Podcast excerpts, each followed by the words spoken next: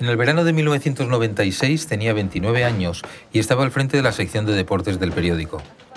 Me encargué de hacer unos vídeos sobre los derbis entre el Sporting y el Oviedo y llamé a Kini y quedamos en el Molinón para grabar. Los derbis en Asturias, ya se sabe, no son cosa de broma, y más en aquellos años en los que los dos equipos estaban en primera división. Kini era el delegado del Sporting. Tenía entonces 47 años y llevaba nueve retirado como futbolista. Cuando terminó el entrenamiento y los jugadores estaban retirándose a los vestuarios, me dirigí hacia él y me dijo que tenía prisa. Por eso, y para ganármelo, me armé de valor y le confesé mi devoción por su figura. ¿A ropa? Le dije, Brujo, que sepas que yo soy tu mayor fan y sé más de tu vida que tú mismo. Empecé entonces una carrera de datos, citas y anécdotas que lo hicieron reír y que me recordaron, es inevitable, a mi infancia, cuando de niño jugaba con mi hermana María a las preguntas y respuestas. A las preguntas y respuestas sobre Kini. Kini, entre la sorpresa y cierta diversión, con esa sonrisa que lo caracterizaba, empezó a preguntarme de todo. Y yo, algo nervioso, pero convencido de que me las sabía todas, fui respondiendo. Eran preguntas cada vez más complejas, hasta que guardó la sonrisa y me lanzó una que nos hizo enmudecer a ambos. ¿Qué me pasó en un partido contra Irlanda y dónde se jugó? El comercio presenta Ahora Kini. Episodio 3. El ave fénix. Soy Carlos Prieto, periodista, y estamos escuchando la vida de un ídolo fuera y dentro del campo. Uno de los grandes pichichis del fútbol español, grande ante la portería y ante las adversidades. Un hombre con una manera especial de serlo, una leyenda más allá del gol, un amigo. El domingo 30 de enero de 1972, los soldados británicos dispararon a 26 civiles desarmados durante una marcha de protesta en Londonderry, en Irlanda del Norte. Murieron 14 personas. A raíz de la matanza, conocida como el Domingo Sangriento, los incidentes entre miembros del IRA y las fuerzas británicas se multiplicaron. Y esto que puede parecernos tan lejano, sobre todo en aquellos años de la España franquista, nos afectó. Afectó a la selección de fútbol y a Kini. El encuentro que España tenía que jugar en Belfast el 16 de febrero ante Irlanda del Norte se trasladó a la ciudad de Hull, en Inglaterra. Hull. Allí tuvo lugar aquel partido sobre el que Kini me preguntaba en 1996. Un partido intrascendente, porque ambas selecciones no se jugaban nada, pero que acabó señalado en la carrera del futbolista asturiano. ¿Por qué? Porque en él sufrió la peor lesión de toda su trayectoria deportiva, una que hizo tambalearse su futuro como jugador. Enrique, su hijo, lo recuerda bien. bueno, sí alguna vez se ha dejado entrever un poco de que, bueno, de que esa lesión, bueno, pues le hizo plantearse muchas cosas. Pero... Había tenido otros sustos dentro del campo, pero ninguno como este que vamos a contar a continuación. Pues que a todos, pues claro, él iba al remate y siempre tenía codazos y tenía... Pues estaba acostumbrrado. Quien habla es José Ignacio Churruca, un compañero de Kini que también fue internacional. Era un encuentro marcado por el frío y el estadio de Boothferry Park estaba embarrado. El partido pasó de secundario a trascendental porque los jugadores irlandeses lo tomaron como una cuestión de honor. Seguían a ceros cuando Chechu Rojo avanzó con una jugada hacia la portería en el minuto 14. Kini intentó rematar de cabeza tras el pase, pero nada más levantarse, un codo frenó su salto. Le impactó directamente en el lado izquierdo de la cara. Una lesión a todas luces intencionada, que si bien no buscaba lesionar gravemente a Kini, sí derribar al goleador a toda costa. Y además, no fue castigada por Jack Taylor, el árbitro inglés que años después dirigió la final del Mundial entre Alemania y Holanda. Y no fue ni falta. Ya no quitaron nada. La lesión. Una lesión que produjo en Kini dolor, mucho dolor, impotencia y lágrimas. Aquí porque claro, le cayó todo, lo partió la bóveda del ojo por tres sitios, entonces le tenía como, por decirlo, el pómulo aquí. Una lesión de esas características, fractura malar con hundimiento del suelo de la órbita y una fractura del arco cigomático es grave. Entiendo que lo que padeció Kini fue una fractura muy grave, una fractura de gran energía. El doctor Juan Carlos de Vicente es el jefe de servicio de maxilofacial del Hospital Universitario Central de Asturias, un experto en la materia. Y esto hace que la persona que lo padece, además de tener un problema estético importante, como es perder el relieve del pómulo, tenga dificultades para ver con normalidad, en el sentido sobre todo de que tiene una visión doble los objetos aparecen desdoblados. Una fractura que dejó su futuro en el aire. En sí mismo es un problema muy serio para un deportista profesional que tiene que ver balones que llegan desde cualquier posición a gran velocidad, puede incapacitarlo para el ejercicio de su profesión. Difícil de curar. El tratamiento de la fractura consiste en reponer el hueso donde estaba antes del traumatismo y devolverle a la órbita la forma y el volumen que tenía, para que el ojo esté donde estaba tanto en sentido vertical como en sentido antero-posterior. Podía haberse terminado su carrera si la fractura no hubiera estado adecuadamente tratada. Tras el golpe, cuando Kinney se recuperó del aturdimiento, le preguntaron si había sido intencionado, y asintió, aunque excusó a Alan Hunter, el jugador irlandés. En ese primer momento se pensó en ingresar al brujo en una clínica inglesa, pero la Federación de Fútbol ordenó su traslado a España, a Madrid. Hoy en día, los médicos utilizan otras técnicas de intervención. La medicina ha avanzado mucho, pero estamos hablando de hace más de 50 años y que no lo habían podido operar, no sé, yo qué sé, por aquí por la cara o tal, y sé que le habían abierto todo el paladar, o sea, la encía, y le habían operado desde aquí. Y le metieron para que dejarle, y decía él que cada vez que iba allí, porque le fueron sacando la venda... Más de 5 metros de venda que le fueron retirados por días. Eh, a medida de que me imagino de que fuese cicatrizando, o sea, cicatrizando o soldando el hueso o lo que sea, y que creo que veía las estrellas. Lo pasó francamente mal la recuperación fue lenta, y no solo la física. Las lesiones son el gran temor de todos los deportistas. Deja otro tipo de secuelas. Y para un futbolista que es alguien que hace un deporte, un fútbol de, un deporte de contacto, y máxime para un delantero centro que tiene que entrar al choque, supongo que todas las experiencias traumáticas previas terminan pesando en uno y ya igual no mete la cabeza o el pie como lo metía antes. ¿no? Perdió la temporada. Estuvo muchos meses alejado del equipo meses de curas y radiografías que sembraron dudas en el delantero. ¿Volvería a jugar con la misma intensidad? ¿Podría golpear el balón con la cabeza? Esa era una de sus señas de identidad. ¿Tendría miedo a chocar con los rivales? Y que creo que cuando remataba que le retumbaba todo a la cara y no sé qué. Entonces, bueno, y que creo que debió pasarlo bastante mal. Fue la lesión más dura de toda su carrera, una auténtica prueba de la que salió más fuerte. Prueba de ello es que volvió a la selección española con la que fue 35 veces internacional y jugó dos mundiales y dos Eurocopas. Por cierto, la batalla de Irlanda acabó en empate, 1-1.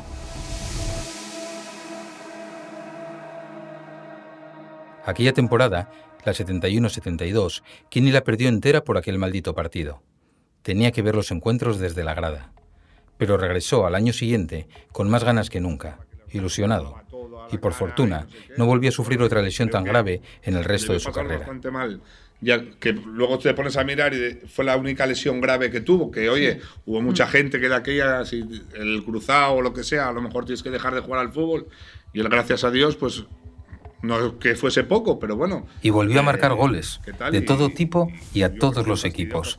Tantos que ganó el trofeo Pichichi al máximo goleador de primera división un galardón que llegó a conquistar en siete ocasiones, cinco en primera y dos en segunda.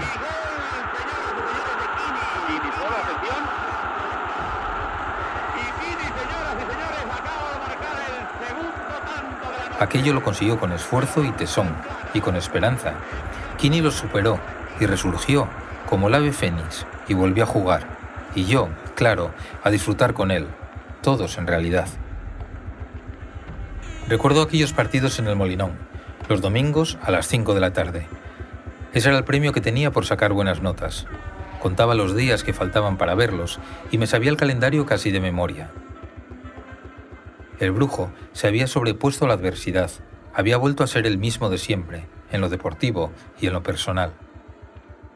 El periódico y la radio eran mis aliados para no perderme nada sobre el Sporting, pero lo que más ilusión me hacía era escuchar la voz del propio Kini dando la alineación. Era algo que me resultaba a mis ojos de niño increíble. Y Kini era tan amable que no solamente eh, me, la facilitaba y utilizaba su influencia con el mister para que me la dieran, sino que él mismo cogía el teléfono y la daba él en la radio. Quien habla es María Teresa Álvarez, durante muchos años corresponsal de Radio Nacional de España, primera cronista de fútbol en la región y medalla de oro de Asturias. Ella coincidía en sus inicios periodísticos con la plantilla del Sporting en el Hotel Marsol de Candás, donde se concentraba el equipo, a pie de playa, y donde se grabó esta entrevista para recordar al brujo. Sí, era una cercanía que hoy ya no existe. Hoy tenemos Kini y José Manuel eran los que siempre le facilitaban los datos del de- equipo para los aficionados, para los que soñábamos cada semana con poder ver al Sporting ganar. Esta conexión directa de los entrenadores y futbolistas con los periodistas y aficionados hoy ya no existe. Lo recuerda Churruca. eh, podíamos salir tranquilamente a comer o tal. Ahora, para hablar con los jugadores, por lo visto, tiene que ser, no sé, hay que pedir audiencia. O, Y esa ¿no? cercanía, esa eso, facilidad de estar con los No demás, con periodistas, aficionados, gente de la calle que se acercaba para saludar, conseguir un autógrafo o una foto, marcó aquellos años 70 del fútbol asturiano, del fútbol de Kini. Y fue precisamente entonces cuando se produjo uno de los fenómenos más curiosos en torno a la figura del ídolo. Una fotografía que se convirtió en un icono. Sí, me refiero a esa fotografía, la de Ubaldo Puche, inmortalizando a Kini Volador, que atrapa la pelota en el aire de un modo increíble y la tira a portería. Con, con Castro y Kini, aparte de traer las fotos de los partidos del Sporting al periódico, eh, Puche tenía devoción. Entonces les hacía fotos, vamos, se dedicaba a hacer fotos a, a Castro y a Kini, ¿no? Y de ahí sale la famosa foto de la volea de Kini ante el Rayo Vallecano. Entonces, bueno, Nos lo cuenta José María Urbano, periodista durante muchos años, redactor jefe de La de Avilés, a donde llegó la fotografía de Puche. es que es un fotón. Aquella jugada inmortalizada no terminó en gol. Se ha utilizado para todo, para hacer figuras de él, para, para todo, ¿no? Es la famosa foto mítica que mucha gente dice, el gol de Kini al Rayo Vallecano, no fue gol. Esa volea no acabó en gol. ¿eh? Pero bueno, la volea es espectacular porque está cogida en un primer plano a media altura, entonces claro, ves el, el vuelo de Kini en uno de aquellos remates de volea que es espectacular. Una foto que dio la vuelta al mundo. Hay pocas fotografías que tengan esa fuerza. Que Esto ocurrió en la novena jornada de la temporada 76-77, en un partido frente al Rayo Vallecano en el Molinón y con el Sporting en segunda división. Pura magia en el aire. Un gol que no es gol y una fotografía que queda en la retina de todos para siempre. ¿no? Que ni tenía que estar orgulloso de, de- de la foto, ¿no? Y con Puche, yo te vuelvo a insistir que era un poco el segundo padre, podría ser de Kini. Quiero decirte que ahí hubo una relación de, del, Kini con cinco años hasta que Puche y él murieron, ¿no? A pesar de estar en segunda, siguió marcando goles y su magia le hizo ganar de nuevo el Pichichi en el 77. También ganó el premio Don Balón al mejor futbolista español en 1979. Eso, es decir, los números, unido a su calidad y a su imaginación a la hora de crear oportunidades, hizo que los grandes equipos de la liga volvieran a fijarse en él. Bueno, él llega a la élite ya de- del fútbol, ¿no? Eh, con el Sporting, encima en el Sporting empieza a marcar goles, todo el mundo se empieza a fijar en él, lógicamente. Eh, Kini es un hombre que protagoniza uno de los grandes fichajes de la época, que venga todo un Barcelona a fijarse en él y se lo lleve. El Barcelona Eh, siempre lo quiso. Incluso intentó llevarse también a Churruca. colocado- 40 millones de pesetas de la época ofreció el presidente Montal por ambos. Pero el llamado derecho de retención mantenía a Kini anclado en Gijón, quisiera o no quisiera. Y nada, pues te tienes que quedar. Porque además te tienes que quedar porque no, no te dan alternativas. De aquellas era derecho a retención, te daban un tanto por ciento más de la ficha, un 15 o no sé cuánto era, más de lo que tenías, y te subían la ficha, pero no, no tenías derecho a... Entonces, tenías que quedarte sí o sí. Solo algunos rebeldes, como los llama Churruca, lograban hacer frente al club y salir. A no ser que hicieras como hicieron algunos futbolistas en España, ¿no? Como Quino, que fue el primer presidente de, o el primero o de los primeros presidentes de la AFE, que se, se rebeló y no jugó. Estuvo un año sin jugar para ir a, a- a- a Valencia. Estaba en el Betis. Pues tienes, tenías que ser un rebelde. Kini también se rebeló, a su manera. Protestaba y era sincero sobre su deseo de fichar por un club más grande. Eso a veces le costó más de un abucheo y de una bronca entre los aficionados. Yo tampoco entendía que quisiera marcharse, la verdad. Y es que no podía imaginarme un Sporting sin Kini. Pero para poder irse, además de con la cláusula de retención, Kini tuvo que luchar con un hecho sin precedentes. el 31 de agosto de 1976, con el Sporting recién descendido a Segunda División y con la idea de construir una escuela de fútbol, el club planteó a los socios una asamblea para decidir a cuál de sus dos estrellas, Kini o Churruca, traspasaba. Necesitaba dinero. Y era muy importante ese dinero para hacer lo que quería el Sporting. Se votó primero la opción del jugador vasco, al que quería el Athletic. 177 votos a favor y 85 en contra. Y Churruca se fue. Y llegaron a esa oferta porque les interesaba, porque era un buen dinero. Y entonces, hablando con el Atleti, yo mm, les interesaba, dijeron, pa'lante. Y esa fue la oferta oficial. ¿Y Kini? Kini se quedó, a pesar de que siempre tenía ofertas. No los, no los valoraban porque no les interesaba. Entonces, no querían traspasar a Kini. Finalmente, eh, a pesar de la pena que nos daba a todos los aficionados sportinguistas, y tras 12 temporadas en el Molinón, fichó por el Barcelona.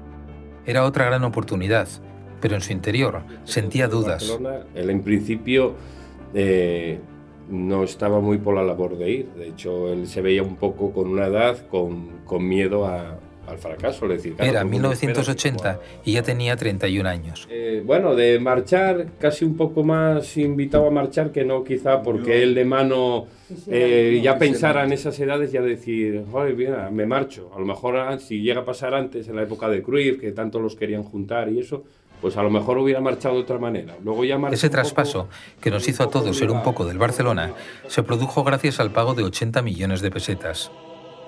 Kini se marchó dejando una huella enorme, pero dispuesto a seguir creciendo. Y a pesar de sus miedos iniciales por su edad y que temía no estar a la altura, lo estuvo. Vaya si lo estuvo. Cuando fichó por el Barcelona y siguió siendo Pichichi. Claro, el Barcelona era otro mundo, ¿no? Es, estamos hablando de, de uno de los equipos más importantes del mundo. Y de nuevo le fue bien, más que bien. Luego, evidentemente, una vez que va, pues, pues ha sido, pues fue fiel a sí mismo, siguió metiendo goles, adaptó de maravilla. Rodeado de una plantilla llena de estrellas, en un equipo con jugadores que pasarían a la historia del fútbol como él, entre ellos Alessanco, Simonsen, Maradona, Asensi y su gran amigo Schuster. Fue Pichichi en sus dos primeras temporadas con el Barça. Así, su leyenda siguió creciendo más y más. Un ídolo nacional con dos Copas del Rey, una Copa de la Liga una Supercopa de España y una Recopa de Europa. Respecto a una de esas Copas del Rey, bueno, si soy sincero, casi hubiera preferido que no la ganara, porque ese partido a los sportinguistas nos dolió y mucho.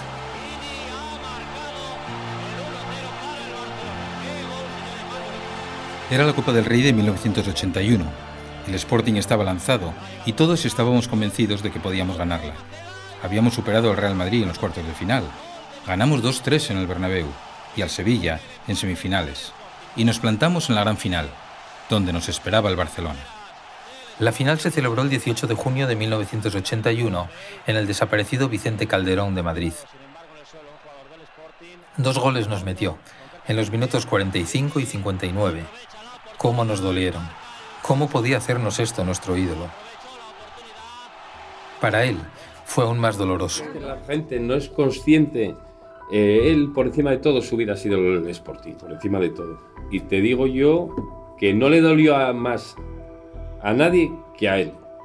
Él, él ganó un título que yo creo que le ha pesado, o sea, mm, emocionalmente. Una copa más que agridulce. fue una victoria amarga. y mucha gente no, entendió la situación. Y luego, a raíz de eso, eh, como la gente no acaba de entender eh, que él se debía a su equipo y, y por mucho que, que, llevara el Sporting en su corazón igualmente, él tenía que hacer su trabajo. Y, y luego fue, pues eh, aquí la gente pues se portó, pues bueno, pues se portó. Con entraban, cuando volvían a Gijón, eh, por lo que sea, venían por aquí, estando él en el Barça, entraban en un bar y la gente se marchaba. Y alguna foto de él, pues, pues puesta con una chapa o con algo así, tapando la... También aquello acabó con mucha confusión. ¿De dónde saca la gente que subió a la valla si está el partido, Pavel? A, celebrar los goles, que no los celebró y que le metió los goles al, al hermano que no jugó. ¿De dónde se los saca la gente? Pero al final, Kini era nuestro Kini, de todos. Y con el tiempo la afición comprendió que era un profesional del deporte y olvidó aquello. Lo que no pudo olvidar todo el país fue el secuestro que sufrió durante 25 angustiosos días y que abordaré en el próximo capítulo.